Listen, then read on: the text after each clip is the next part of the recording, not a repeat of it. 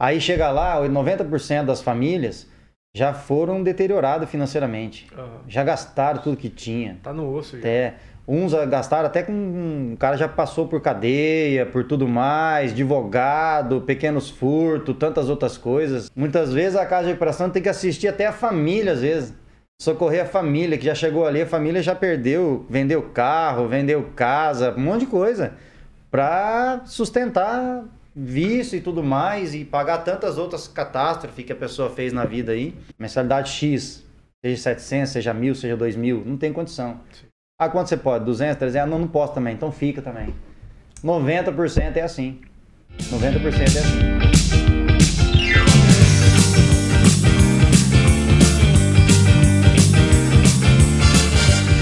Boa noite para você que está aí sintonizado no Tá em Alta. Estou aqui hoje com o nosso querido e amado amigo Altair, que divide a bancada comigo aqui toda quarta-feira. Pode parecer estranho a gente estar aqui na segunda-feira, Segunda-feira. mas é segunda-feira mesmo e nós Exato. estamos aqui em uma segunda-feira para passar para vocês um recadinho aí inspiracional e para vocês decolarem com a gente, não é mesmo, Altair? Exatamente, tripulantes, pessoas que estão aí com a gente, que sempre é, embarcam, que sempre decolam com a gente aqui nesse podcast Tá em Alta. Né? Lembrando para você que nós estamos trans- sendo transmitido pela Jovem Pan, Rede TV Paraná e também Panflix. E, poxa, estamos aqui para trazer mais energia aí, mais alegria, não é? Na sua segunda-feira, para ter aquela segunda-feira animada, começar diferente. Então, hoje o podcast aqui tem esse objetivo, né, Celso Tenari? Isso aí, né? Segunda-feira muita gente tem aí como um dia desgastante, de trabalho, para baixo, mas hoje não, né? É, não, hoje não. Você lembra do CQC? O CQC era segunda-feira. A galera assistia CQC, então a gente vem para entrar no lugar do CQC. É, né, do nada, né? Acabou o CQC. Mas olha, eu vou falar para você. Hoje o bate-papo vai ser muito da hora, né? Nós trouxemos uma pessoa aqui, conferencista, palestrante, conselheiro, Vamos falar é? aqui de comportamento, galera. comportamento. Eu não sei se vocês lembram, mas um, um- dos nossos podcasts que deu mais assim em alta mesmo foi o do Guilherme. E o assunto, Comportamento. comportamento. Comportamento. Né? Então, se você tem alguma dúvida, já entra aqui né, no nosso chat, já manda suas perguntas, já vamos começar a participar. E fora esse convidado nosso, que a gente não vai dar spoiler agora o nome, Sim. nós também temos aqui alguém que voltou, né? Já fez parte do Tá em Alta, já esteve em uma em um episódio com a gente e voltou. E a gente vai falar um pouquinho hoje, é, bom, de vários assuntos, entre eles esporte, assistência, enfim. A gente vai deixar rolar aqui pra vocês. Sim. Olha, falar pra você, viu? É, Prepare-se aí, porque é, se você tiver com a gente aqui, com certeza você vai aprender muito, assim como a gente está disposto a aprender aqui, e também vai se inspirar muito também aqui com as ações, com as iniciativas, com os projetos que nós iremos mostrar para vocês, apresentar. E vem com a gente, né? Participe aqui do Tá em Alta, né? Sim. que com certeza não será em vão. Então vamos já eh, mostrar aqui, né, Celso? Já sem mais apresenta- delongas. Sem mais né? delongas. Sem- A gente sempre tem esse papinho. Já, viu? o pessoal já, já sabe que é papinho nosso. né? A gente fala, fala, fala, fala sem mais delongas e continua falando, né? É, não, isso é verdade. Mas vamos lá, tá com a gente aqui hoje nada mais, nada menos que o Jean Pérez, não é Jean verdade? Pérez. Exatamente. Palestrante, Exato. conselheiro, pastor, conferencista. Ele trabalha ali eh, nessa área de pais e filhos, vai falar um pouco pra gente sobre relacionamento, não é? Então, eu já, de antemão, já cumprimento o Jean Pérez por ter aceito o convite aqui da Jovem Pan e ter Tá aqui com a gente no Tá em Alta. Exatamente. Muito obrigado por ter vindo. Fala pra gente um pouquinho de você, fala o seu nome, se apresenta aí que o pessoal quer te conhecer. É, primeiramente, eu que agradeço né, o convite através do Dionilson e fez essa ponte aí entre nós com o programa aí, tá em alta. E agradecer aí o Altair, né, a- ao Celso. Sou pastor, conferencista, temos é, trabalho com recuperação também de dependentes químicos e já há um tempo já nessa, nessa área aí de comportamento e vários, vários outros aspectos. E vamos decorrer aí no assunto aí para ver o que a gente vai destrinchar aí no, no Hoje é o massa que Já, já te fazendo uma pergunta aqui, quando a gente fala de comportamento, a maioria das pessoas elas devem levar para um sentido totalmente diferente do que a gente vai tratar aqui hoje, né? Porque nós vamos falar de comportamentos extremos, né? O que, até onde chega o comportamento é, de alguém, né? E o porquê disso, né? Você, é, você já deve ter passado por bastante situação bem delicada, né? Tudo que está relacionado ao comportamento que primeiro sintoma que você vai entender de uma pessoa compulsiva é a não aceitação de um não. Quando a pessoa não aceita um não, é, isso já está em estágio de compulsividade. É, eu costumo dizer que todo hábito ele gera uma habitação. Ele deixa de ser um costume e vai abrir espaço para uma habitação, aonde isso já faz parte da pessoa. Então, certo. todo comportamento, para você saber se ele está no ato extremo, é a aceitação de um não. Quando a pessoa não está aberta a ouvir um não, a, a no mínimo a um diálogo aberto, isso já está em estado de compulsividade. Já está tomando conta dela. Ela já perdeu o controle. Mas já, isso é em qualquer nível. Porque o que eu estou pensando aqui? Se uma pessoa não é capaz de escutar um não, e se a gente está falando de uma criança que a mãe vai lá e fala, ó, é, não pode levar esse brinquedo, não, a gente não vai comprar esse brinquedo, e a criança não não aceita aquilo, isso já é um indicativo de, de, de comportamento compulsivo? Sim, sim, com certeza. E em todo caso tem tratamento?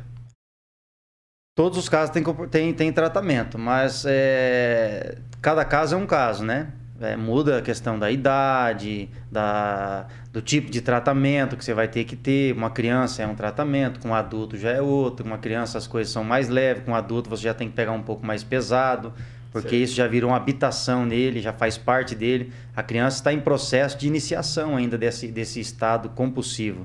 É mais fácil lidar do que uma pessoa que não lidou com isso a vida inteira e agora isso já faz parte dela. É a mesma coisa quando, por exemplo, o pai que não corrige um filho em casa.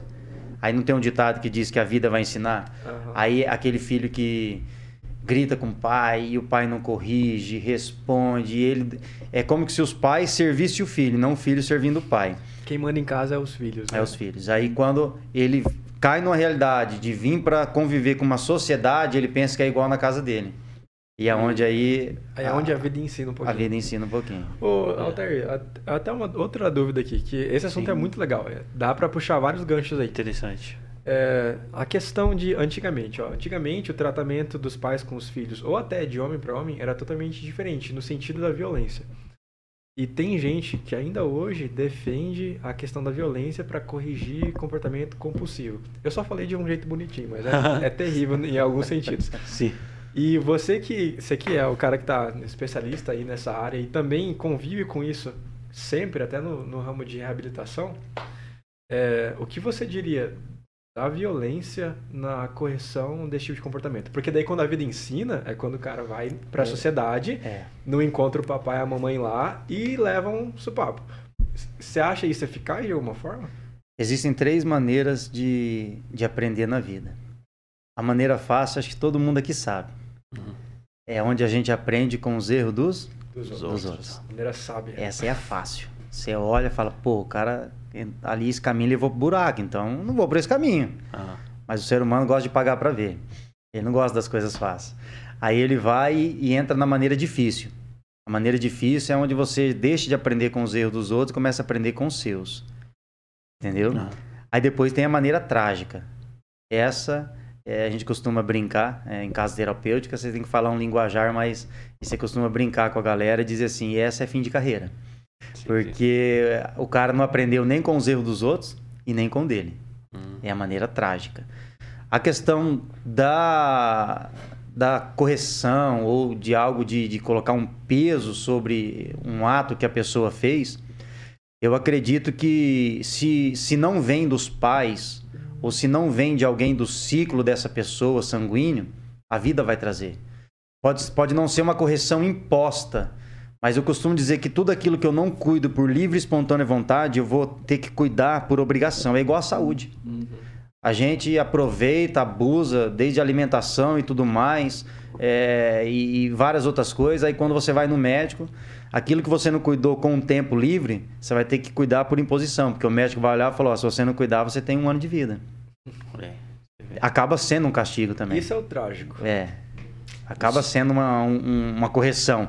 Às vezes não foi imposta por ninguém, mas a vida trouxe as consequências de uma, uma- um castigo, uma correção.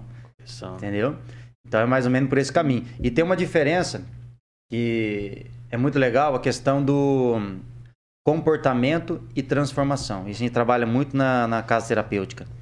Porque assim, é, o dependente químico, para ele conseguir algumas coisas, ele acaba tendo comportamentos sócios. Eu costumo dizer assim que a pessoa consegue é, fazer um teatro holográfico.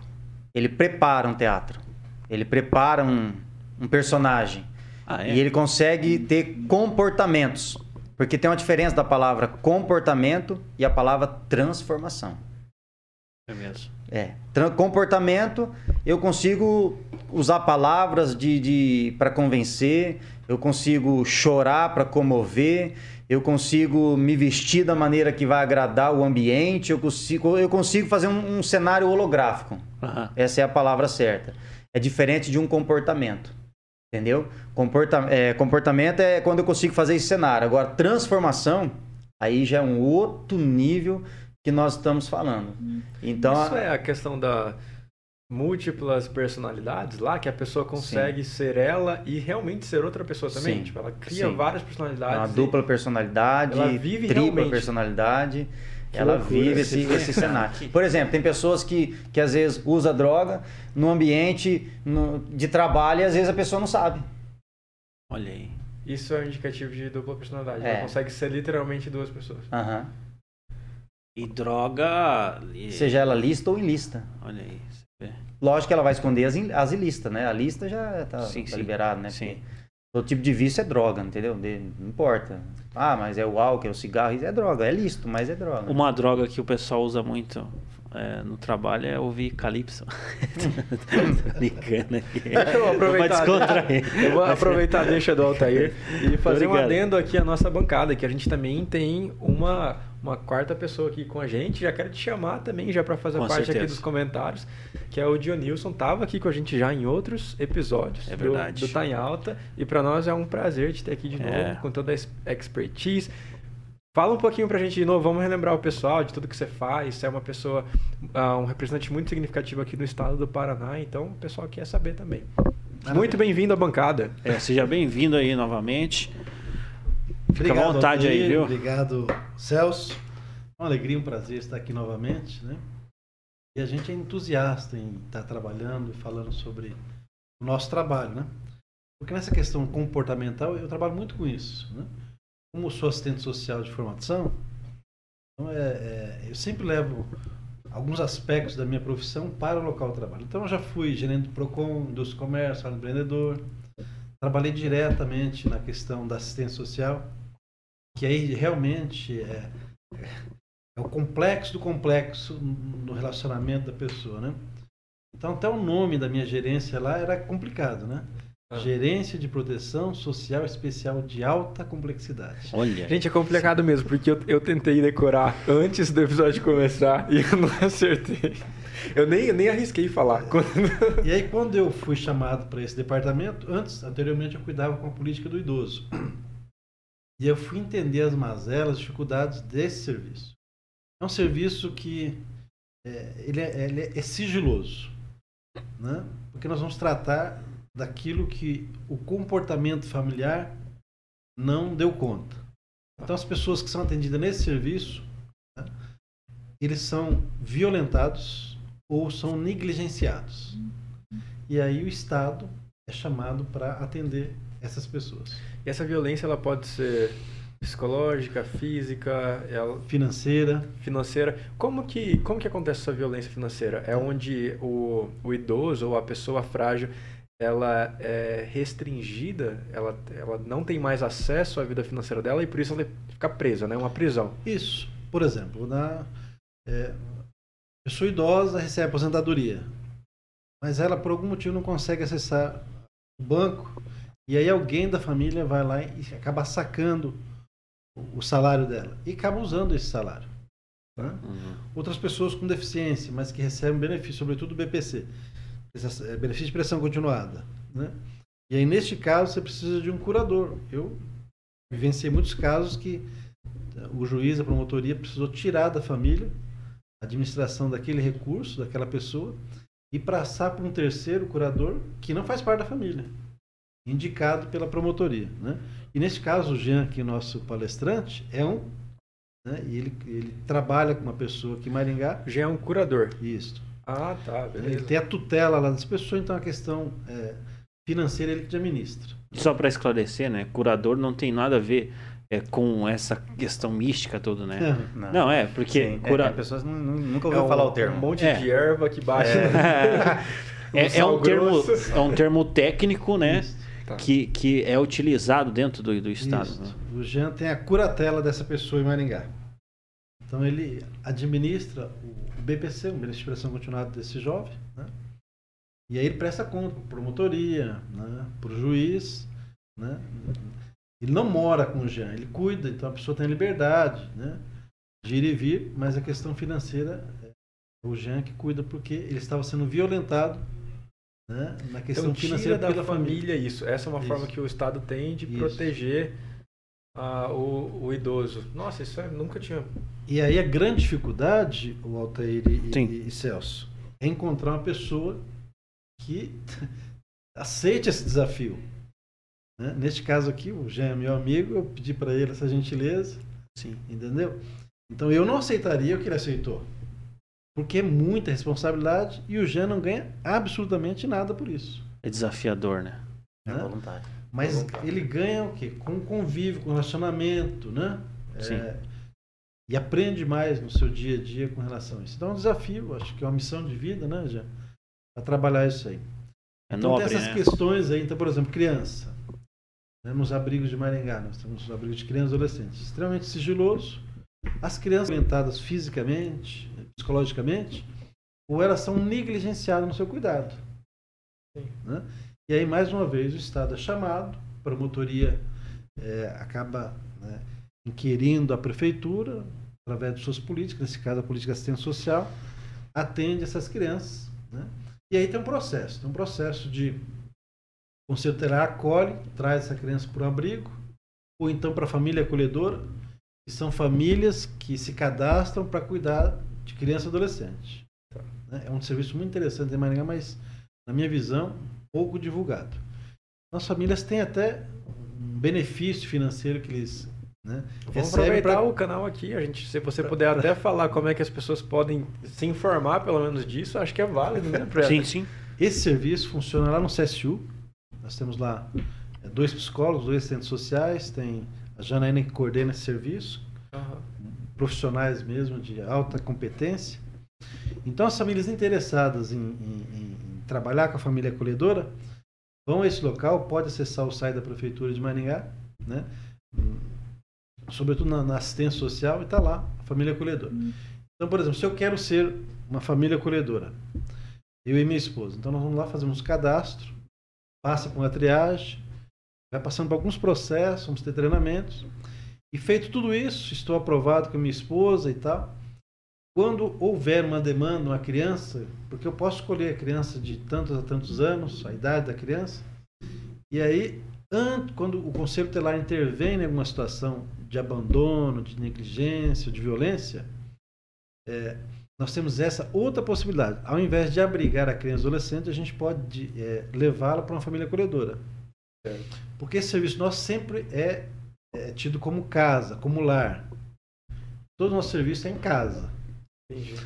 Para a criança e adolescente ter aquela, aquela percepção de que ela está numa casa. Não leva para uma institu- instituição com várias outras crianças. Leva. Mas assim, a gente prefere antes passar pela família acolhedora, porque ele vai Tá. estar numa família.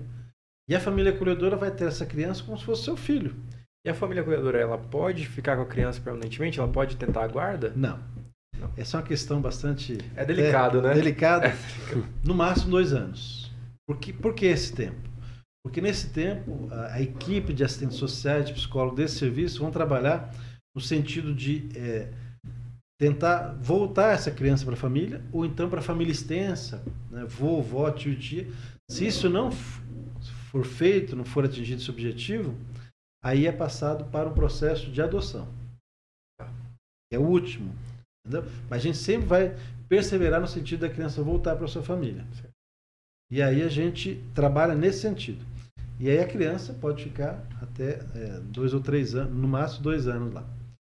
E aí, quando se esgota toda a possibilidade de uma adoção nacional, abre-se a possibilidade de uma adoção internacional. Sobretudo nos casos Uau. quando o, o, o, são mais de uma criança da mesma família, dois ou três, porque é, exige-se que seja feita a adoção de todos, pela mesma família. Entendi. Quando eu deixei o serviço, nós tivemos uma, uma, uma situação, por mais interessante que eu achei, muito feliz lá, quando começou a pandemia, eram três irmãos, e aí um casal dos Estados Unidos se interessou. Eles vieram dos Estados Unidos, e aí quando eles chegaram em Curitiba, fechou todas as cidades por conta da pandemia. Nossa.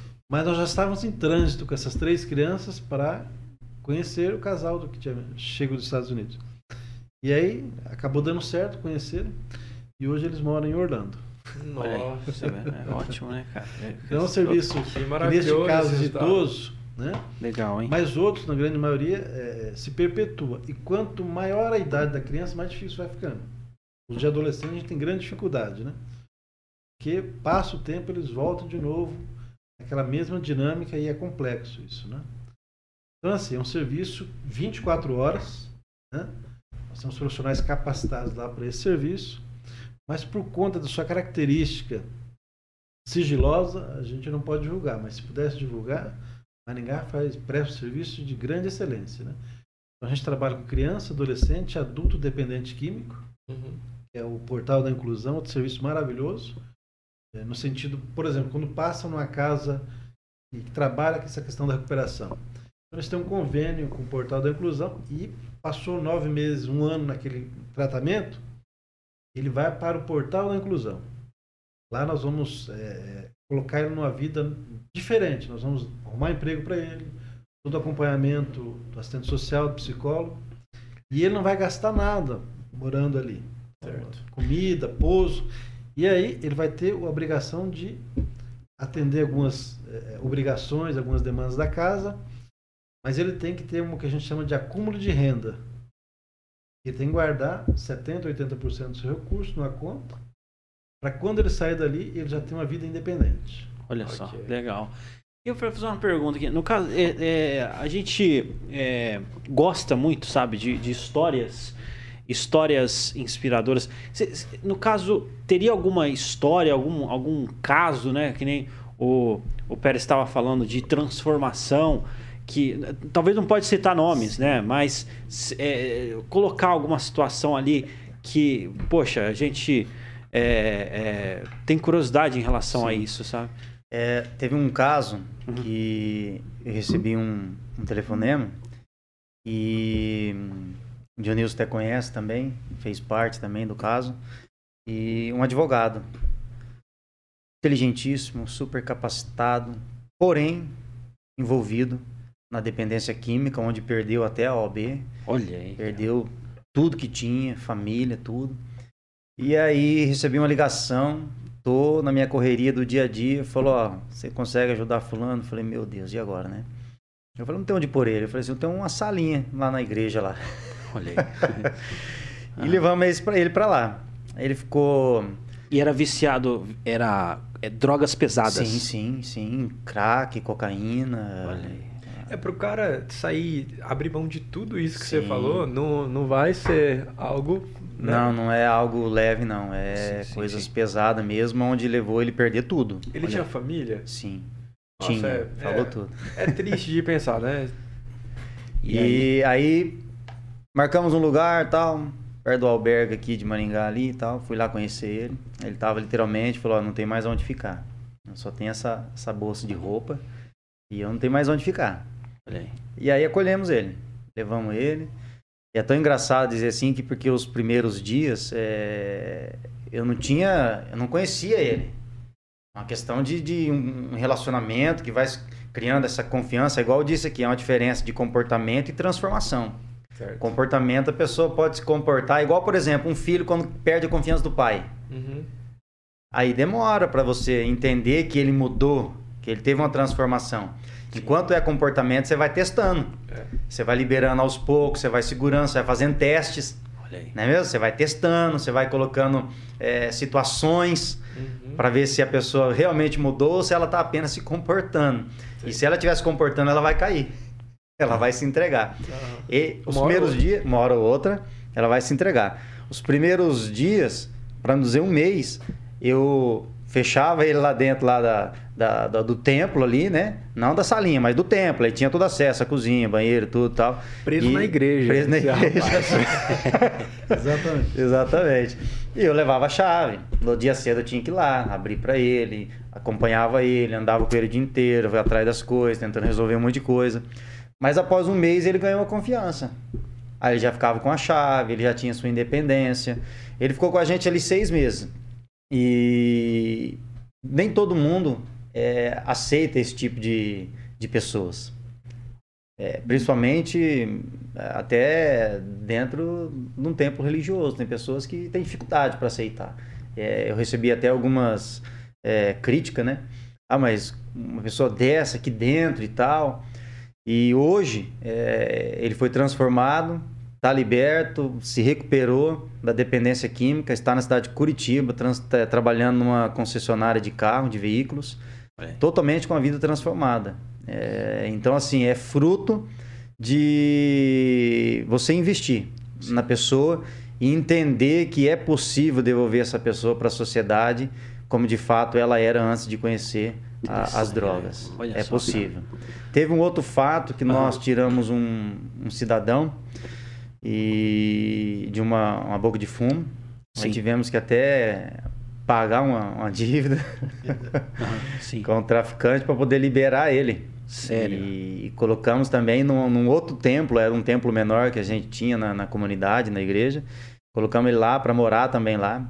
E assim, estava em estado, em estado assim bem precário, assim, até de odor Aham. Sim. sujo e tal. E acho que demorou uns três dias para sair aquele, aquele odor da, da igreja. Tava entendeu? feio. Tava feia a situação. Olha. E foi recuperado também. É, foi recuperado, ficou com a gente ali, saiu dali transformado. E assim, eu, eu gosto de, de explorar os detalhes. Eu também tô curioso aqui nos detalhes. É, é porque o cara é, se afundou tudo dessas drogas, né? Do satanás mesmo. Que é, do- é- é cocaína, crack, Crack. tudo que é.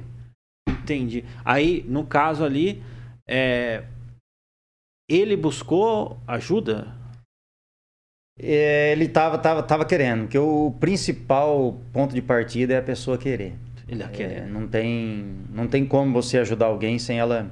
Ela tem que querer, né? Ela tem que querer. Ela Ela, já estava pedindo como. socorro. E Não adianta os, recursos, né? os parentes, né? Às vezes os parentes falam, não. Não, você interna agora cedo, meio-dia o cara saiu já, quando ele não quer. Quando os parentes levam na, na força, interna meio-dia, é, seis da tarde ele já está na rua já. Olha aí. Porque geralmente todas as casas terapêuticas é, que a gente tem acesso e trabalha toda segunda-feira, é, hoje mesmo pela manhã estava lá ministrando, palestrando, falando, ensinando. São mais de 80 a 100 internos nessa casa que a gente tem um trabalho toda segunda-feira. Chuva, faça sol, nós estamos lá. Muito legal. E o primeiro ponto de partida é a pessoa querer. Porque quando você leva na obrigação, amarrado num bom sentido, forçado, ele vai embora. Porque todas as casas são abertas. Eles têm liberdade ir Tem, ver. tem, tem. É porque assim, é, Jean e Dionilson, Altair também, quando a gente fala de algo assim, a gente. Quando, quando vocês falam, você contou aqui agora, por exemplo, a gente conta em 20 segundos né, uma história completa de alguém que estava no, fim do, no fundo do poço e conseguiu atingir a liberdade. E as pessoas têm dificuldade de entender que entre o querer da pessoa, o ponto de partida e a libertação de fato tem todo um processo, né? E esse processo é diferente para todo mundo. Até mesmo nos detalhes mais simples, né? Porque você falou do odor aí. Aí me veio a dúvida na cabeça. Você tira o cara lá, coloca. Como é que você faz? Porque o cara Como é já que perdeu fica? a, É. a, própria vontade de cuidar de si, né? Ele já não Sim, tem mais. a, a primeira coisa que a pessoa começa a cuidar quando ele entra numa casa terapêutica é o corpo. Por exemplo, eu tenho um, um amigo dentista e ele e a esposa são dentistas aqui na cidade de Maringá e muito amigo, parceiro, então sempre a gente está ajudando essas pessoas no sentido de fazer uma prótese dentária, porque toda pessoa, a maioria, exceto algumas exceções de regra que se envolvem no crack, a arcária dentária Entendi. vai, o dente é o primeiro que, que estoura, entendeu? E quando ele entra na casa de recuperação, com dois, três meses, ele já começa a ter uma autoestima do corpo. Ele começa a se amar. Aí. aí ele começa a se cuidar, desde o banho, do corte de cabelo. Aí eles já começam a procurar. Viu? Fiquei sabendo que você arrumou para o outro ali, você não consegue para mim e tal. Já quer arrumar os dentes. Já que é agora ele já tem uma né? visita né? da esposa que às vezes ele deixou a família, a família perdoou, tá voltando a ter vínculos, laço familiar. Então ele quer se cuidar. Ó, uma história interessante. Aqui na, no Santa Felicidade, eu encostei o carro, era em torno de meio-dia para uma hora da tarde. Ali tinha uns 15 drogados. Tava eu mais um parceiro. Nós fomos para encontrar uma, uma, uma pessoa e essa pessoa acabou que não quis mais ser internada. De repente, um jovem sentado, está na cidade de Umorama hoje. A família restaurou a família, conseguiu contato. Fazia três anos que não tinha contato com a, com a, com a família. Nossa. Conseguiu contato, a esposa o perdoou, o recebeu, restaurou a família.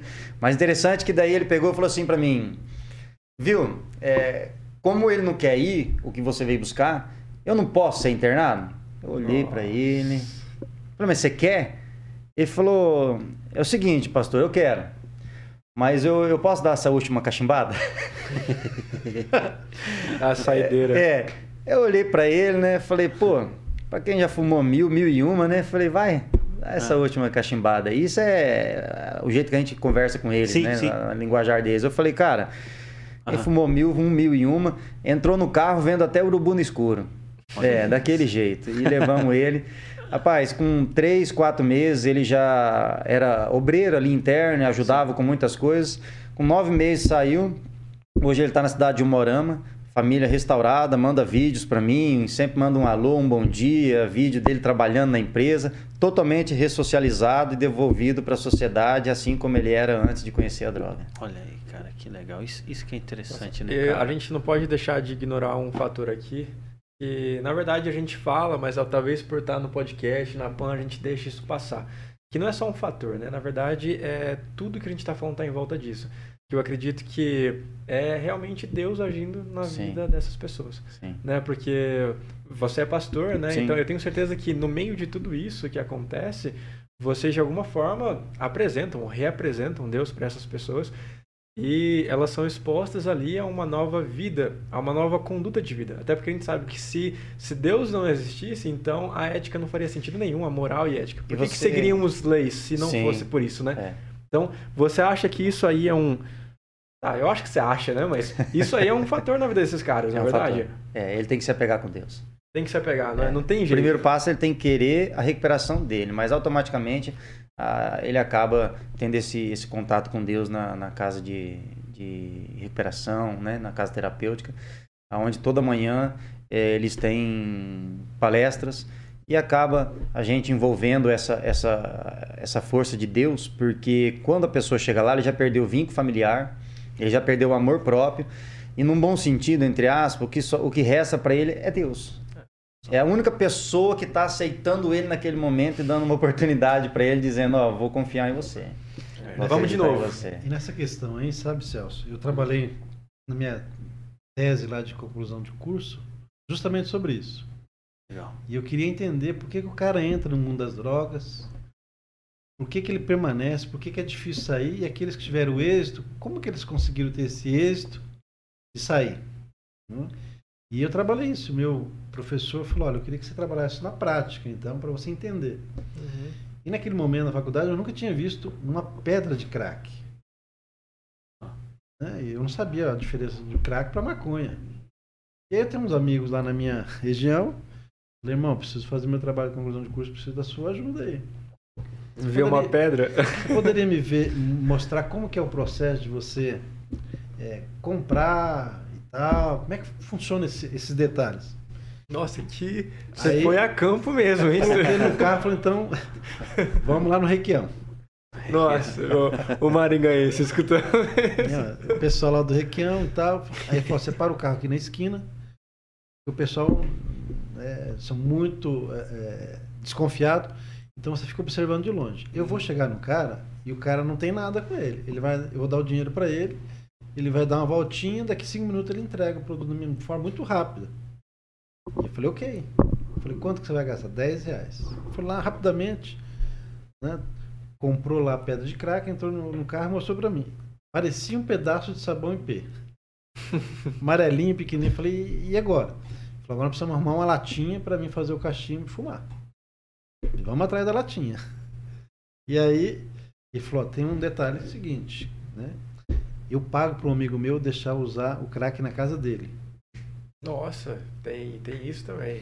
Porque a família não aceita. Ele não quer incomodar ninguém. E eu falei, então vamos lá, irmão. Quero ver como é que é isso. E aí ele fez o cachimbo, começou a usar o crack. E aí ele se transformou. E aí eu fiquei assim, um pouco espantado, até sair do local, né? Caramba. Porque ele se transformou de uma forma assim, eu fiquei impressionado com aquilo, né? Mas ele transformou para algo, tipo assim, muito Sim, ele, explosivo. ele não é mais a mesma pessoa. Entendeu? Ele fala coisas desconexas, ele né, fica andando para lá e para cá. Mas aí eu fui entrevistar outras pessoas que também faziam uso, né? E um eu observava que ele, ele comia mato. Qualquer coisa ele pegava e comia. Ele começava a falar línguas estranhas. Mas, gente, Enquanto que o irmão dele ficava de boa, tranquilo. Mas assim, o processo desse passava em 5, 10 minutos. Eles voltavam ao normal. Né? E eu fui trabalhando isso, a questão também do- dos dependentes, dos alcoólatras. Aham. né? Eu fui num que trabalhava um posto de gasolina.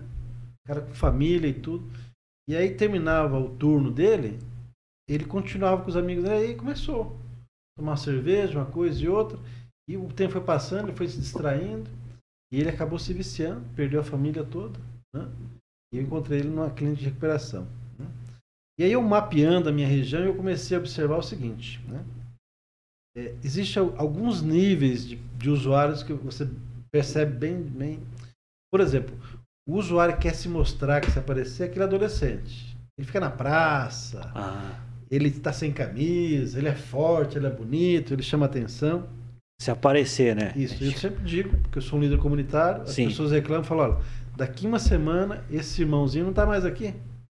Ou ele foi preso, mudou, se converteu, ele não vai estar aqui. Existe um outro grupo que é as pessoas com mais de 25 anos. Eu já constatei isso. Eles não gostam de usar é, produto químico lá, né? Crack, sobretudo crack. E eles vão para os fundos de vale.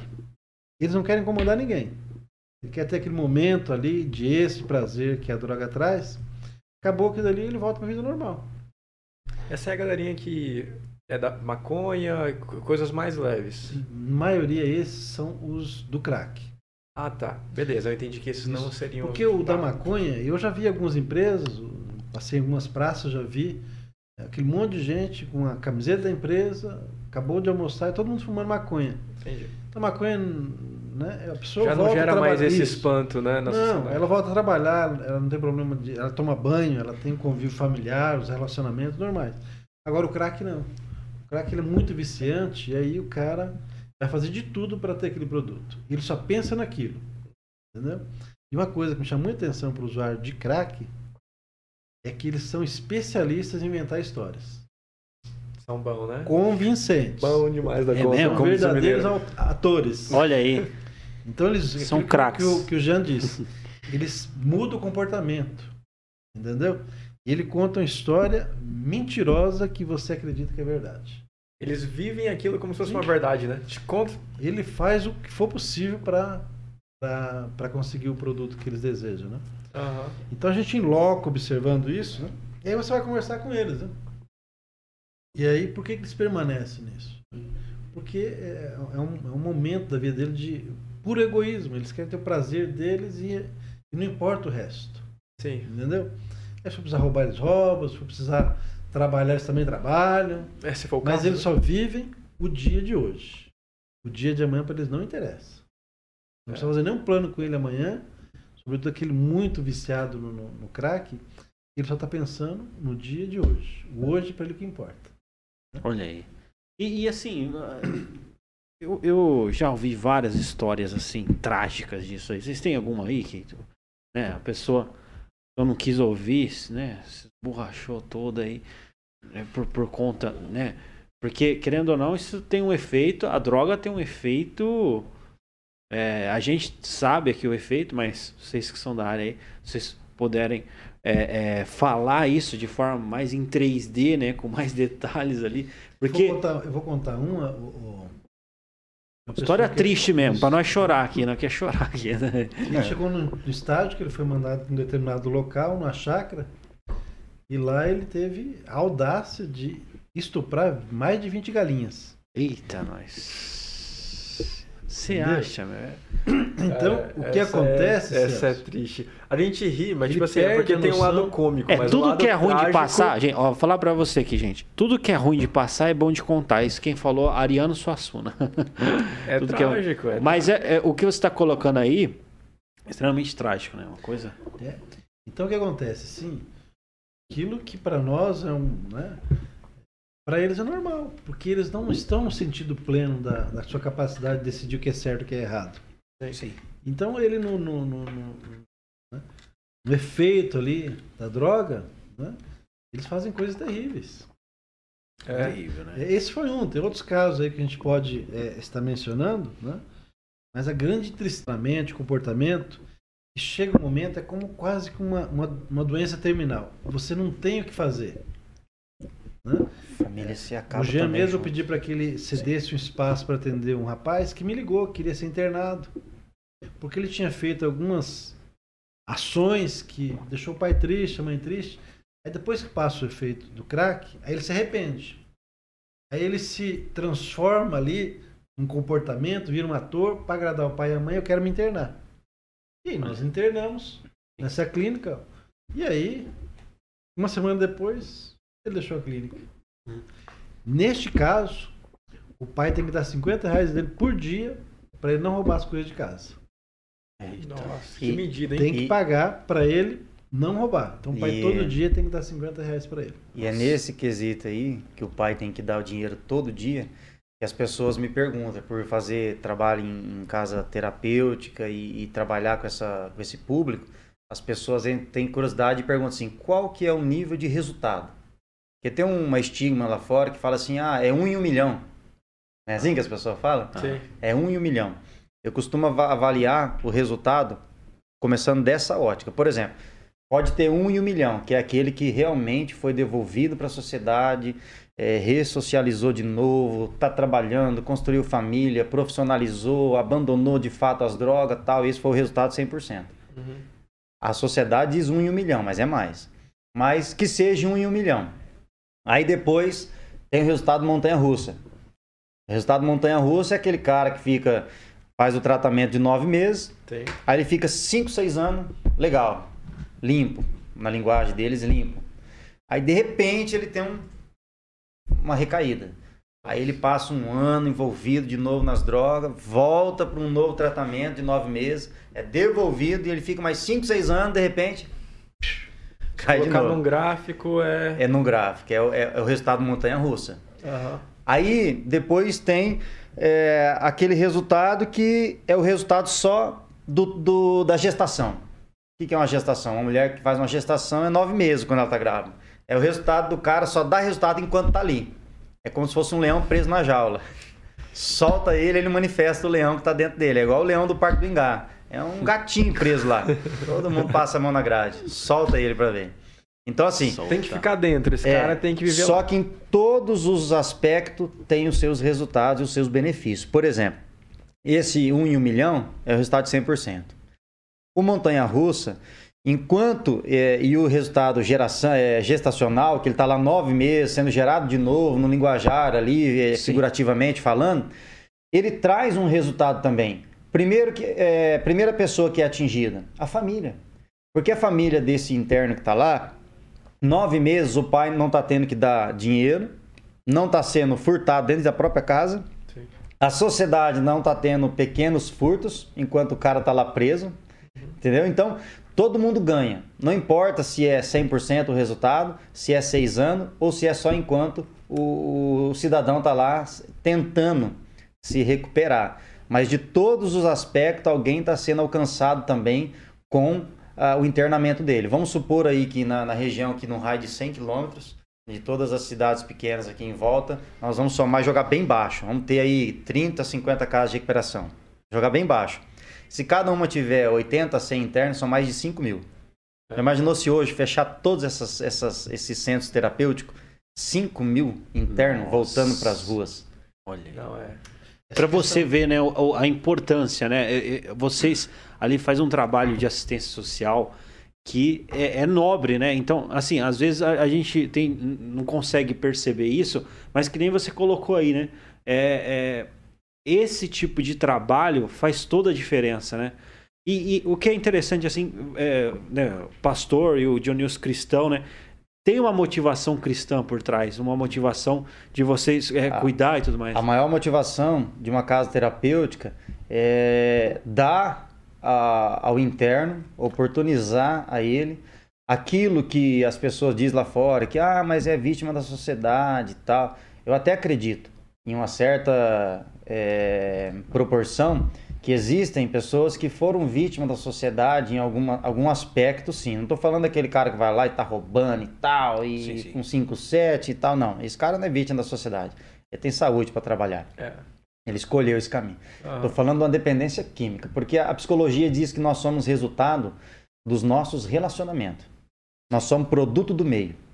Então, assim, a psicologia diz que ah, em torno de 40% você vai ter um herdar traços familiares, é, cabelo, altura, olho, isso. 40% você vai é, Quare- 20, 40% você vai conseguir desenvolver daquilo que do seus do seu relacionamento, do seu ambiente de convívio, onde você mora, onde você cresceu, as amizades, e apenas 20% é sobre você. O resto é tudo herdado, seja característica ou comportamentos do ambiente. Então nós somos produto do meio. Olha aí. Então, de fato, existem algumas pessoas, né? Tem as suas exceções de regra, Uhum. mas uma boa parte dessas, desses jovens também que tiveram predisposição pelo ambiente que viveu. Um ambiente totalmente alcoólatra, os pais, infelizmente, ó, é, foi ano passado, agora em novembro, acho que novembro, eu fui na praia, tirando férias com a família, tô sentado aqui com a minha família, aí eu vi que tinha um casal e uma criança aqui, bem pequenininho, acho que uns dois, três aninhos, não tem entendimento de nada. Aí eu vi que saiu o rapaz um pouco mais pra cá, disfarçando, eu comecei a sentir o cheiro. Ele tava fazendo uso. Você já tem radar, né? É. Você já tem o radar. É. você já- Aí ele tava fazendo uso de maconha. Ele aí a mãe cuidando da criança. Ele voltou pra cuidar da criança, aí foi a hora da mãe. A mãe também é usuária. Olha. E aí de longe eu olhando, ela fumando maconha. Os dois foi lá no no linguajar deles, dar um tapa na macaca Sim. e depois voltou. Essa criança, ela é uma vítima da sociedade. Por quê? Ela já tem predisposição. Predisposição familiar. Entendeu? Ela está sujeita a isso. Uma hora ela vai conhecer, porque os pais estão usando. Uma hora ela vai entender. Então, assim, existe uma boa proporção e a casa de- terapêutica ela rompe isso, dando uma nova oportunidade para quem supostamente foi vítima disso também. Não todos que estão ali, mas existe uma porcentagem que cresceu nesse ambiente. E é resultado. Entendeu? Ah, não foi em casa, mas foi no bairro que morava. Foi na rua, onde tinha quatro, cinco amigos que era drogado, que começou a gostar da coisa e apresentou. Então foram vítimas de uma certa forma. E essa a casa terapêutica ela consegue devolver, oportunizar de novo uma chance de um recomeço. Entendeu? Fazer até um papel do, do Estado, né? Da- Sim, sim. Eu quero fazer um comentário sobre isso. Né? Uma vez que essa pessoa tem esse problema aí, ou ela entrou no mundo da droga por medo, por culpa, Pra ser aceito no, é, no, ser aceito, no bairro, fuga, É, tem relacionamento. muito que fuma pendrive, né? o né? Hoje os caras estão falando. Pendrive. E aí o que acontece? Aí é um drama familiar, porque a família vai procurar o serviço para atender é, o seu familiar. E aí qual é, o que, que o Estado oferece? Né? Então, por exemplo, quando você tem um problema de saúde, você vai na UPA. Você é classificado lá pela sua dor, pela sua complexidade, pelo seu atendimento. Mas e quando o problema é a questão da dependência química? Normalmente vai por um serviço, né? um CRAS, um CAPS. O CAPS manda para o hospital municipal para desintoxicação. Aí acabou, de fato, de forma direta, a intervenção do Estado. Sim, agora o cara tá pela conta dele. Não, aí o que Isso. acontece? Aí ele vai precisar da sociedade civil organizada, das ONGs, para Ah, dar ok. andamento no tratamento que, na minha visão, tinha que ser o Estado que tinha que é, dar conta disso. Então, quando o Jean disse aqui da questão das casas de recuperação, todas elas, ou na sua grande maioria, estão ligadas a alguma denominação religiosa. No sentido aí chega na-. Não, por exemplo, Mareve, aqui em Maringá. Excelente casa que trata isso aí. É ligada à Igreja Católica. Casa do Oleiro, igre- outra igreja. Então, por exemplo, quando o Jean disse aqui que se fecha essas casas, o Estado, o município não tem como acolher isso. E aí não se investe, um- eu, né? Muito difícil entender isso na minha visão, entendeu? Porque se hoje eh, todos se decidirem, não vão fechar, quem vai cuidar desse povo? E é todo mundo para a rua sem cuidado. E aí como é que se resolve esse problema lá no final, que é o resultado que todo mundo deseja, que é a casa de recuperação, que é o dependente, que é a família? Nas minhas entrevistas, para minha conclusão de curso, eh, no- em 2011, nos meus entrevistados que conseguiram deixar o mundo das drogas, eles estavam envolvidos diretamente com alguma igreja. Olha aí. Igreja católica, igreja evangélica. Por quê? Porque quando ele deixa o tratamento, ele não pode voltar para a mesma rotina do passado, pelos mesmos amigos, porque ele vai ter uma grande tendência para voltar Uhum. né, até recaída. Mas quando ele vai para uma igreja, ele vai ter novas amizades, novas motivações, e geralmente eles são colocados para trabalhar na igreja no sentido de falar: olha, eu passei por isso, eu posso ajudar. Entendeu? E os que eu conheço estão todos ligados a alguma igreja. Eu desconheço o cara, olha, eu me livrei, estou livre, estou 100%, que não passou por uma igreja. Consegue falar, eu que fiz isso por Não. mim mesmo, né? Muito difícil. Sim. Porque assim, a, a nossa vida cristã é o dia de hoje, né? E eles usam aquilo, né? Somente hoje eu não vou usar, né? Né? Olha E amanhã vai ser hoje, É né? Ele- Então, assim, Geralmente o cara, quando não quer é, se, se, se libertar de algum vício, ele, ele tem a primeira frase que ele, que ele vai jogar é essa, você já vai detectar que o cara não quer mudança. Não, não, isso aqui eu paro a hora que eu quiser.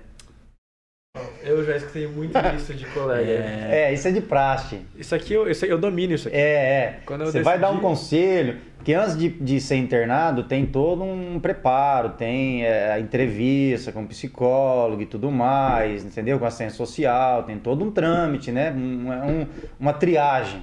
Uhum. Pra, até na, na casa tem as classificações, a primeira fase, a segunda, a terceira fase, não se mistura quem, quem chega agora, fica três, quatro meses num lugar para depois ir para outro estágio para com os que estão mais recuperados, para não misturar os que estão chegando com, com estigmas ainda para aguçar os outros, né? Então assim, o cara lançou essa frase quando você vai fazer uma entrevista, não, não, isso aqui eu paro a hora que eu quiser. Aí você fala, "Ah, você consegue parar agora? Aí ele começa, não, porque tal, tá. Não- Esse não quer. outra coisa, Celso, que eu acho importante, que eu acho também tem uma deficiência no serviço, é que a família fica fra- fragilizada nesse momento. Sim. Então nós tínhamos que ter um serviço de acompanhamento e atendimento à família. Verdade, ninguém tá. Ninguém a- né, atende a família. Ninguém olha pra família. Caramba, a família agora não tem recurso porque o provedor da casa não, não tá Então. mais, não tem mais proteção de alguma forma, né? E aí você falou tudo, recurso. Começou lá com o usuário que o Dionísio ligou pedindo uma vaga, porque o pai tinha que dar 50 reais todo dia para ele não roubar a própria casa e não ficar atormentando o dia inteiro. Aí você falou tudo, da família. A maioria, quase 90%, para não dizer 100%, que chega na casa terapêutica, ah, a mensalidade, porque tem custo. Hoje, para você manter uma casa, é 30 mil reais no mínimo, sem ter luxo. Se for É com 30 luxo, mil é anual? Mensal. Nossa, que Você loucura. sabe quantos quilos de arroz gasta por dia, chuta? Ah, não, mas você diz o- a casa inteira. Casa inteira, é, Tá, vamos lá. Quantos quilos de arroz? Por mês? por dia. Por dia? É. Eu vou chutar. Nossa, agora eu tô com medo. 10 quilos de arroz. Vamos lá. Vai lá. Eu acho que mais, hein, cara? Uns, Não, depois de agora eu também acho que mais. uns 20. 30 quilos por dia, dá nove- 900 quilos, quase uma tonelada por mês. Mistura Nossa. quando tem um evento, né? Porque 80 a 100 pessoas ali saindo das drogas, na abstinência, na fome, engordando. O cara chega com 50 quilos e sai com 80, Olha. entendeu? Nem o pai e a mãe reconhecem mais o cara, tá até corado. Nossa. Então, assim, aí chega lá, 90% das famílias já foram deterioradas financeiramente. Ah, Já gastaram tudo que tinha. tá no osso já. Uns gastaram até com. O cara já passou por cadeia, por tudo mais, advogado, pequenos furtos, tantas outras coisas, seja leve ou não, mas gastou com advogado, tudo. A família não tem condição nem de pagar a mensalidade. Mensalidade X, seja 700, seja 1.000, seja 2.000, não tem condição. Sim. Ah, quanto você pode? 200, 300? Ah, não, não posso também, então fica também. 90% é assim. 90% é assim. Então, assim, a família, é o que o Dionísio falou. Aí tem que assistir não só o interno. Muitas vezes a casa de recuperação tem que assistir até a família, às vezes. Socorrer a família, que já chegou ali, a família já perdeu, vendeu carro, vendeu casa, um monte de coisa. Pra sustentar vício e tudo mais, e pagar tantas outras catástrofes que a pessoa fez na vida aí. E o pai e a mãe já perdeu tudo. Até a família tem que ser assistida. É, vocês falaram aí a questão do relacionamento das pessoas e eu vou até trazer isso. A gente fala muito aqui Sim. com os outros entrevistados do ramo empresarial, empreendedorismo mesmo. E a gente percebe algo que quando você anda com pessoas que são empreendedores, é, eu estou citando exemplo- esse exemplo porque vocês falaram diretamente sobre isso. Quando alguém quer se tornar uma pessoa com grande aquisição financeira, ou enfim, vamos, vamos trocar. Se você quer se tornar um comediante, que foi nossos últimos entrevistados, você só vai atingir isso aí andando com os comediantes. Né? E é vem produto daquele di- o, o- o ditado de sempre, né? Me diga com quem tu andas que eu te direi quem tu és. E realmente, se a gente tratar esse dependente químico, ao meu ver, de acordo com o que vocês falaram, e a gente deixar que ele volte pro mesmo ambiente Uhum. familiar da casa deles, por mais que ele saia de lá assim, ele sai de lá transformado.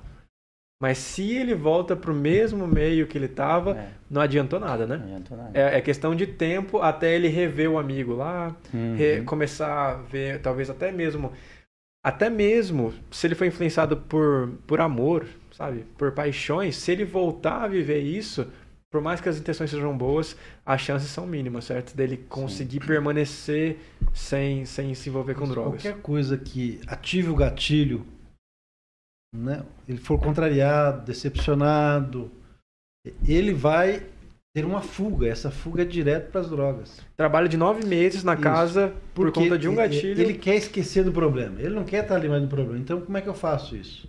Eu não consigo dormir.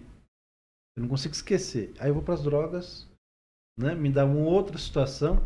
Então, quando esses é, recaem, é porque ele voltou para o mesmo ambiente.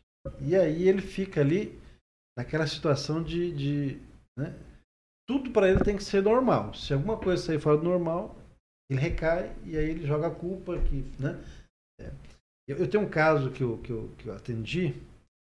E assim, esse rapaz é uma gente boa demais. E outra coisa que vale destacar é assim: os, a grande maioria das pessoas que usam qualquer tipo de, de droga são de famílias boas. Hum, Tá.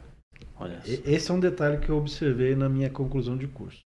Outra coisa é naquela recorrência. Esse rapaz que eu entrevistei, ele tinha que ele trabalhava e ele tinha que pegar o salário e entregar para a mãe dele. E ele decidia que tinha que estar em casa às 6 horas da tarde. Ele não podia sair de casa. Ele mora num sobrado lá, num determinado bairro em Maringá. E aí quando ele ficava lá, né, e aí ele conseguia ah, ficar longe dos amigos. Mas a mãe também era dependente do álcool. Tá. O pai era dono de um bar. Aí, E convívio, aí- o meio. Às vezes eu tinha um problema com o pai. Aí, numa, numa dessas discussões, ele quebrou o braço do pai numa briga. Como ele mora no sobrado, ele pulou do sobrado, porque chamaram a polícia e ele quebrou a perna. Né? Resultado: os dois foram internados no HU no mesmo quarto. Eita. O pai com o braço quebrado e ele com a perna quebrada. Aham. Entendeu? Então a mãe tá lá naquela dependência. E ele também. Entendeu? Por quê? Porque eles não conseguem ir para outro meio.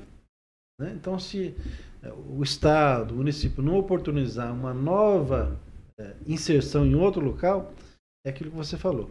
Ele vai fatalmente voltar. Então, o primeiro problema que ele tiver de relacionamento, ele vai voltar. Entendeu? Então é, é, é muito difícil e a minha preocupação o lance é, é, andar com pessoas inspiradoras. O serviço tem que atender a família. E eu acho que tinha que ter muito mais investimento, sobretudo nas casas de recuperação, né? que fica lá com o pires na mão. Quando, na verdade, é aquilo que o Jean falou. Né? É dever do Estado cuidar disso. Entendeu? E aí, a gente tem lá, por exemplo, o Comad de Maringá, Conselho Nacional Antidroga. Né? Por muito tempo ficou ali, de quem que é isso? Aqui é da assistência ou é da saúde? Mas se convencionou que as, dependente químico, ele é um doente. Então, se é doente, tem que estar na pasta da saúde. Entendeu? Mas a gente não vê um investimento de fato, né? maciço para que a gente atenda isso. E aí você vê na nossa cidade aí essa situação. Entendeu? E a gente, ainda que queira, a gente pode fazer muita coisa, porque existe, tem que existir profissionais capacitados para atender isso. E sobretudo nas casas de recuperação, é um dom que as pessoas têm lá. É uma missão que eles têm lá. Sim. Porque é muito complexo trabalhar com isso. Entendeu? Agora imagine nessa clínica, nessa, nessa casa de recuperação que o Jean trabalha lá. 80, 90 pessoas, cada um com uma história diferente. Entendeu? Toda a complexidade de um Sim. ser humano em 80 deles. E aí, e aí acaba o tratamento, ele vai sair. E ele vai para onde, meu irmão? Se ele já quebrou todos os vínculos com a família, com a é. sociedade, eu vou para onde? Por isso que nós tínhamos que ter um investimento maior naquilo que eu trabalhei, que, por exemplo, é a casa, né, é, é, é, portal da inclusão. O nome já diz, é um portal onde a pessoa entra, inclusão que ele vai ser incluso de novo na sociedade, na comunidade. Então, há que se ter esse cuidado, essa visão. Agora, por que, que eu tenho essa visão hoje e não tinha há quatro anos atrás? Porque eu não conhecia o serviço. Eu conhecia o problema. Uhum. Entendeu? Então, assim, as administrações anteriores aqui em Maringá, Silvio Barros, o Ulisses, têm dado esse apoio e tudo. Mas, por exemplo, a casa do é, é, é, é Portal da Inclusão só existe em Maringá. No Paraná todo, só em Maringá que tem. Nossa. Quem coordena lá hoje é o Adalto Cesário, né? grande especialista nessa questão. Né? É a sumidade, é o doutor na, na, ele sabe de todas as políticas, de todos os detalhes. Ele trabalhou né, é, com essas pessoas diretamente. Mas se você for na estrutura, né, hoje atende no máximo 20 pessoas. Quando deveria atender 200, 300. Entendeu? Não ficar alocado num espaço físico só. Mas você pode dividir isso aí. Entendeu?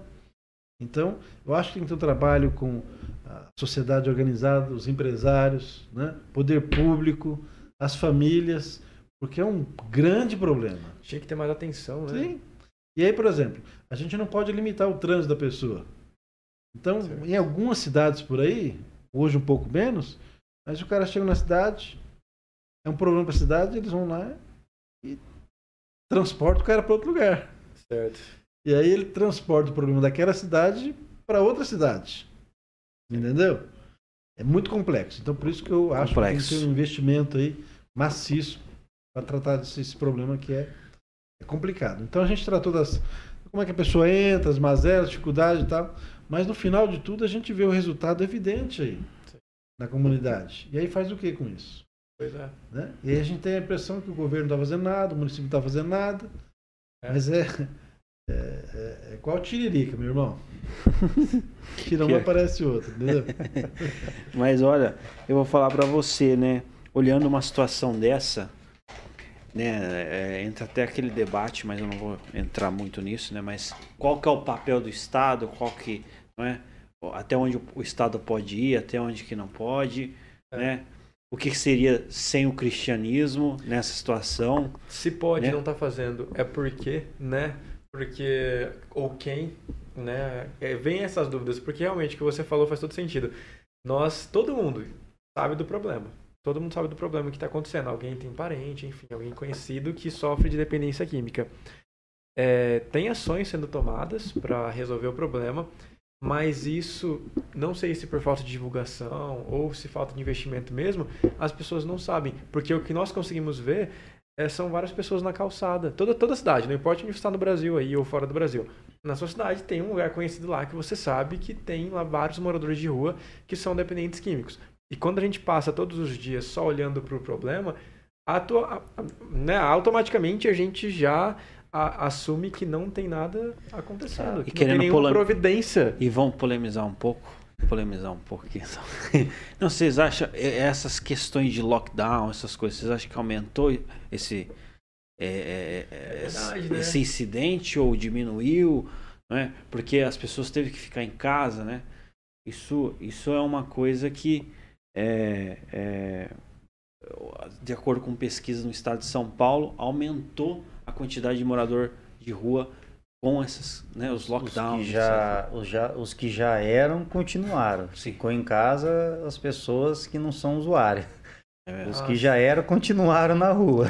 é, né? E teve muita pessoa que não suportou psicologicamente, porque essa pandemia, esse vírus não atingiu só a questão física, a saúde.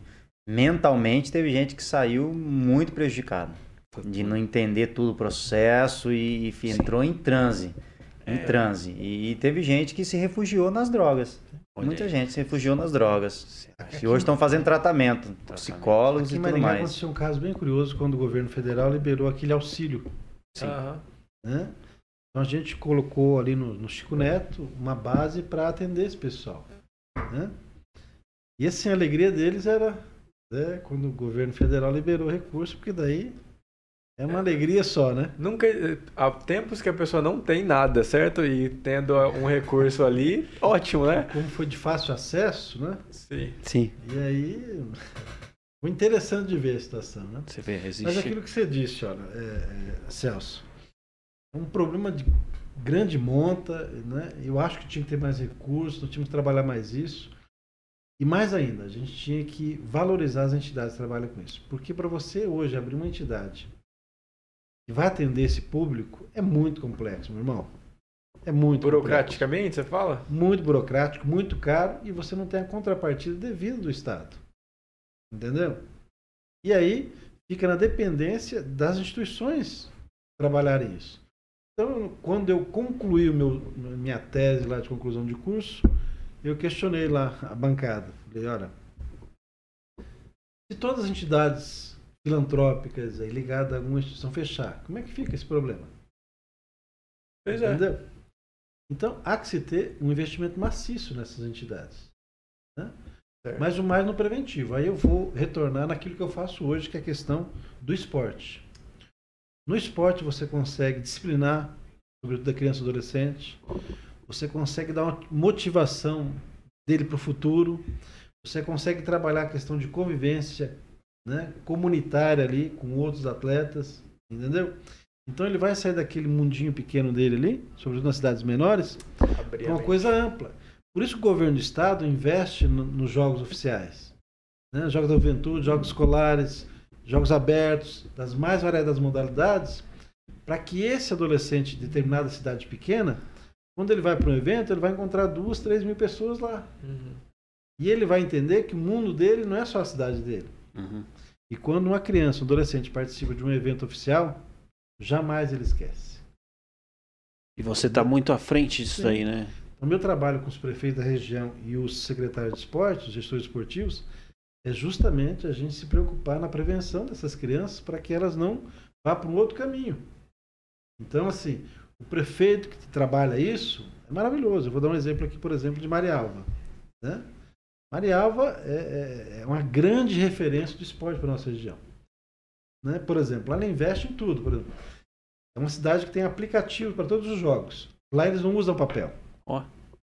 Eu quero usar um, um espaço físico esportivo de Marialva. Uma quadra, um campo, meu campinho. Eu entro no aplicativo e faço a minha reserva. Aberto para a população Sim. esse aplicativo? Eu quero participar de um torneio que a prefeitura está promovendo. Eu entro pro aplicativo. Nossa. O meu time está jogando, eu não pude jogar naquele dia. Acabou o jogo, eles me dão, olha, no meu aplicativo, olha, o time tal ganhou, tanto a tanto, e, e o, e o né? Quem fez os gols? Caramba. E assim, legal. nosso último que a gente fez agora, Estava gravado lá, eles transmitiram os jogos, aí não podia ter público, entendeu? Marialva tem um campeão paranaense de estilingue. Estilingue? Quem que é que a gente vai trazer aqui no, no, no Tá em Alta? Eu estive lá com, com, com o Michael, o secretário lá, um baita de um profissional, e ele passando a falar, vendo aqui lá, campeão de estilingue. Estilingue. Ele falou, mas eu matei muito passarinho. Não, não, você não pode falar isso com os caras. Eles têm uma forquilha especializada, uma borracha especial.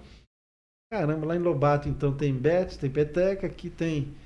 tem a gente tem que trazer uma galera aqui que é campeã desses esportes É, aí. nostalgia, né? Peteca, Betis, estilingue, Estilingue. burquinha. Quem jogou Todo burquinha? Você brasileiro já jogou burquinha? Escreve aí. nisso aí. Todo já, burquinha. Então, por exemplo, É, eu vou dar um exemplo da. Vou dar um exemplo, por exemplo, de Munhoz de Melo, que é referência na assistência social. Ah, Lá eles são top. Por exemplo, lá em Marialva também, outra, outro serviço muito interessante, eles levam de 700 a 900 idosos para a praia, todo final de ano. Olha aí. Aí Aí nós, eu nós temos uma ideia, o governo do estado, junto com o nosso surpreendente Hélio Virbinski, Virbinski, que foi criar o Jogo da Integração da Terceira Idade, em que a gente incentiva e desafia o gestor esportivo a treinar o idoso, agora de fevereiro, março até setembro, e aí, como prêmio, nós vamos dar para eles né, a estadia no nosso litoral e a alimentação. Então, a contrapartida do município é só treinar basquete adaptado, vôlei adaptado, handebol adaptado. E aí nós vamos levar esses idosos para lá. Então é só, o município só tem que treinar e levar e buscar transporte. Tá. Nós vamos pagar estadia e alimentação. E aí, como eles não vão gastar nada, nós vamos colocar 2 mil idosos no nosso litoral. Na baixa temporada, que é em outubro, nós vamos alavancar o turismo naquela região, porque o idoso vai gastar o dinheiro que ele não gastou. Então a grande sacada foi essa. Entendeu? A gente tira o idoso, leva para um serviço de convivência ali local, mais, mais amplo, em outubro. Né? Eu tive a experiência de conhecer Mercedes, que é um município da região oeste. Foi uma transformação naquela cidade. Eles criaram lá grupos no aplicativo WhatsApp e eles acompanhavam né, os idosos né, disputando lá no litoral ano passado. Que maneiro, ficou uma competição mesmo, um Sim. campeonato. E eles acabam conhecendo outras pessoas, então, então o esporte é isso. Você trabalha a criança, o adolescente, o adulto, né? Não só no alto rendimento, mas você trabalha também a questão do idoso. O idoso não pode estar fadado a se aposentar e ficar lá fazendo tricô e crochê assistindo televisão. É. Ele precisa é, também ser incentivado e ter o serviço para que eles possam né, é, ser atendidos e o, e o Estado tem se preocupado muito com isso, né? Cara, falar pra você, ô Celso, eu gosto bastante de fazer esse podcast, cara, porque a gente, porque a gente entra em contato é, com, com histórias inspiradoras, né? Com, com projetos, com iniciativas, com visões. É, é, eu acredito que essa, essa, esses insights, assim, né, é, é, vem muito né, dessa coisa de, de, de querer fazer diferença, né? De, de detectar ali o, o problema e tentar resolver, né? E, e assim. Exato, é. E, a- e a gente tem a, é, a, a companhia, assim, também de, um- de uma galera muito qualificada. Tem um pessoal nos, nos é, comentando aqui, né? No, no chat, não é? É, fazer os cumprimentos aqui do pessoal que, aí, que manda um acompanhou a gente aqui, né? Leônidas, né? Ótimo tema. Abraço, Pastor Jean. Excelentes colocações, colocou aqui, ó. Leônidas. Gabriel falou: bora decolar, pessoal. Né? Ó, o, nós também temos aqui o Nelson Aparecido, pessoa qualificadíssima também aí, da área, da área de, de Turismo. turismo, né? Tá em alta, é top. Aí, ó, honra de estar é, acompanhando com a gente, né? É, Eliseu também, ó, domínio sobre o assunto. Parabéns aí, Pastor Jean. Galvão. é, tá certo.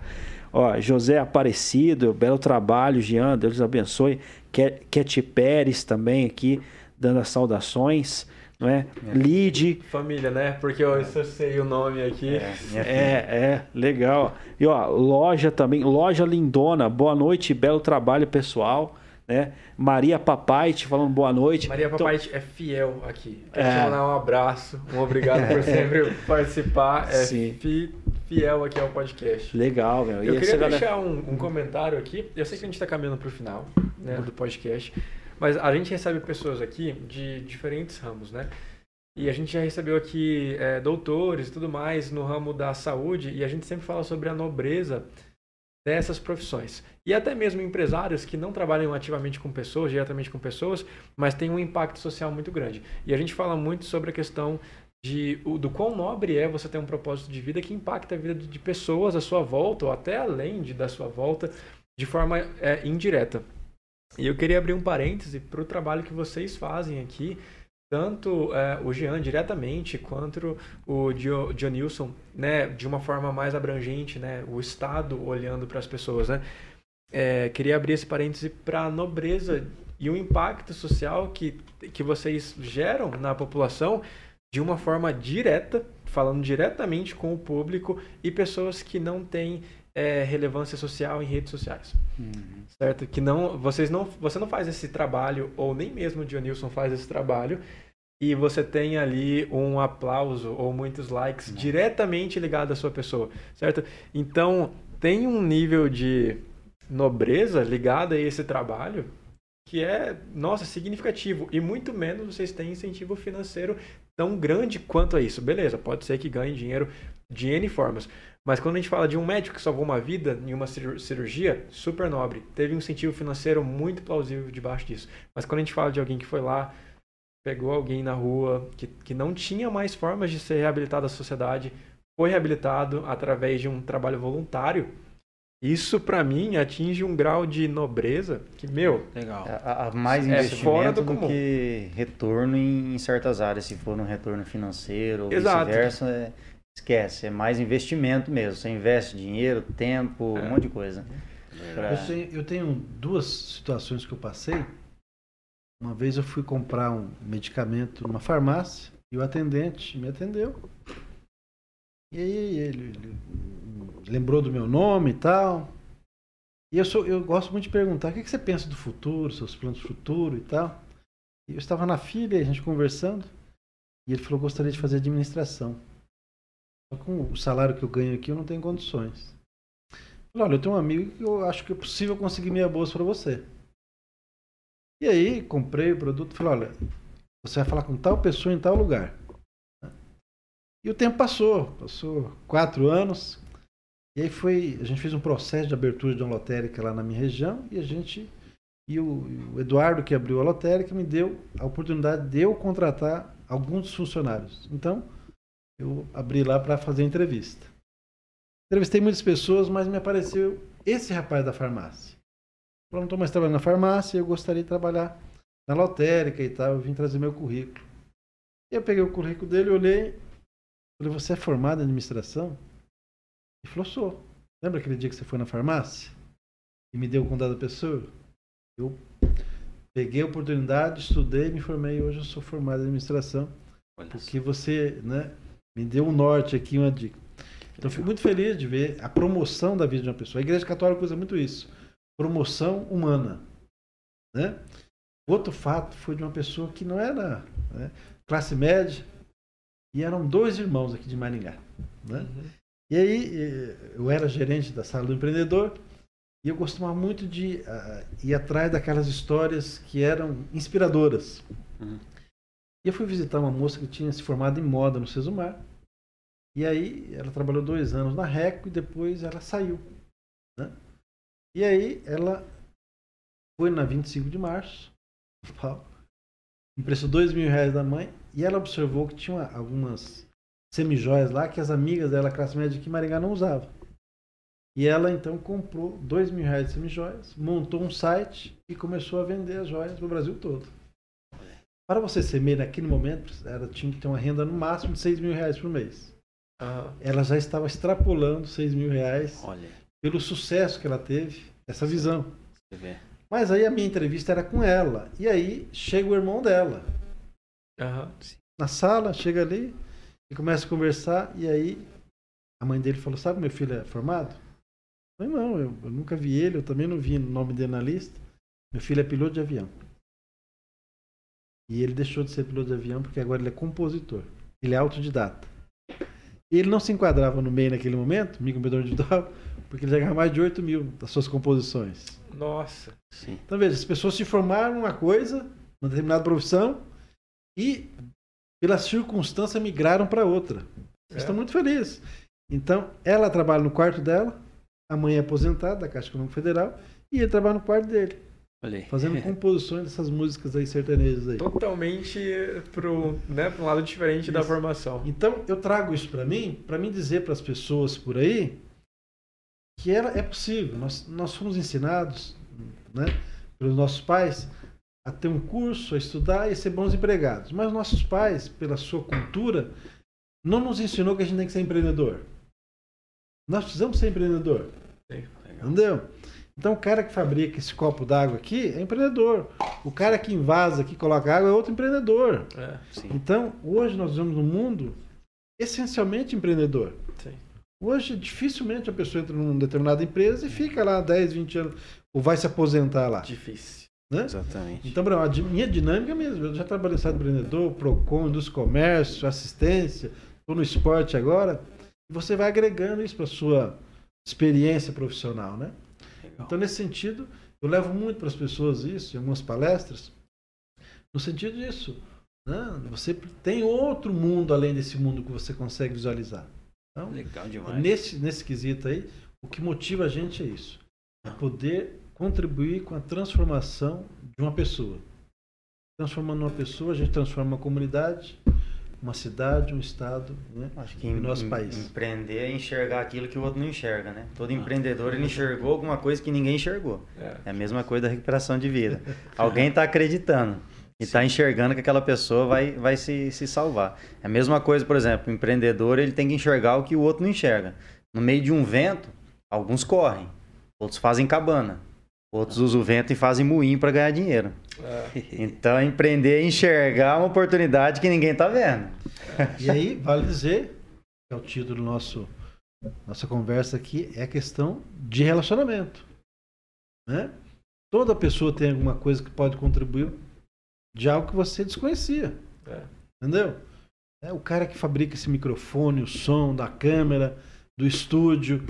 Todo mundo pode contribuir com alguma coisa que você não tinha essa visão para isso, desconhecia. Né? Então eu tenho visto aí, eu gosto muito de viajar e estar conhecendo situações novas. Mas, por exemplo, na região de Umarama, as pessoas ganham dinheiro é, enrolando aquelas cadeiras que a gente vê aqui, o pessoal vendendo nas ruas aí. Sim. Entendeu? Então empre- o pessoal vai lá, corta o bambu, traz o bambu Aham. tratado e as pessoas trabalham nas suas casas é, é, amarrando aquelas cadeiras. E nessa, nessa localidade que eu fui, 90% das pessoas trabalham com isso. Entendeu? E aí eu desconhecia completamente. Falei, olha que interessante, rapaz. Isso aqui em determinado local próximo ao Moarama eu vi esse fato acontecer. Então é- essa questão de você ficar atento, né? ouvir as pessoas, né? E a questão do relacionamento ajuda muito isso. Show. Show de bola. Você vê, é interessante, é, essas duas coisas que você colocou no final, assim, já é, é, coloca no clima, né? Aquele, é, que a gente. É, aqui é sempre uma resenha, viu, Dionilson? Viu? Viu, Pérez? É uma resenha inspiracional. A gente procura ter uma resenha, uma conversa inspiracional. E eu tenho certeza que hoje, né, quem acompanhou com a gente, quem esteve aqui na nossa companhia, é, é, sentiu isso, né? Sentiu essa inspiração. Foram várias histórias, várias é, iniciativas, várias coisas ali que, meu, a gente vai trazer também aqui o, sabe o Zé do IML? Sei. Tem cada história também, irmão. Tem. Rapaz, ali o negócio estrala, hein? Você vê que aqui teve várias histórias aqui, que, né? A gente é, extrai lições para nossa vida e, meu, a gente só tem a agradecer. Só agradecer aqui, né? Já, já passo meu agradecimento. Você, fica à vontade também, viu, Celso? Mas eu agradeço de verdade, viu?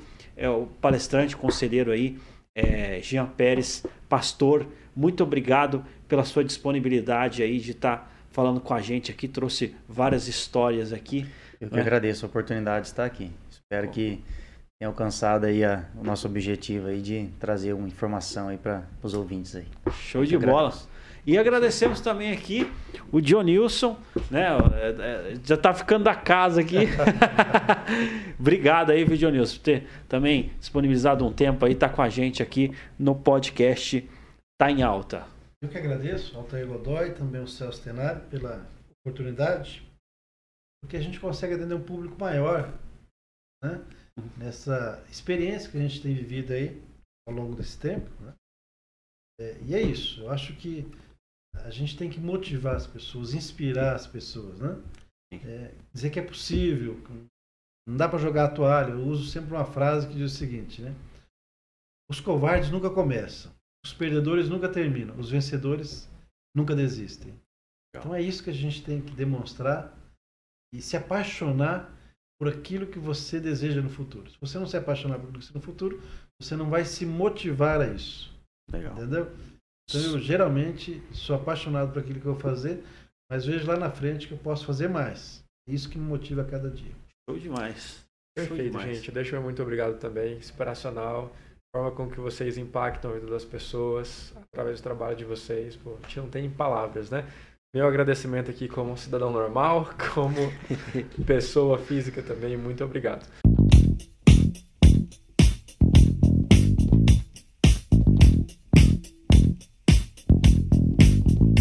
Show demais.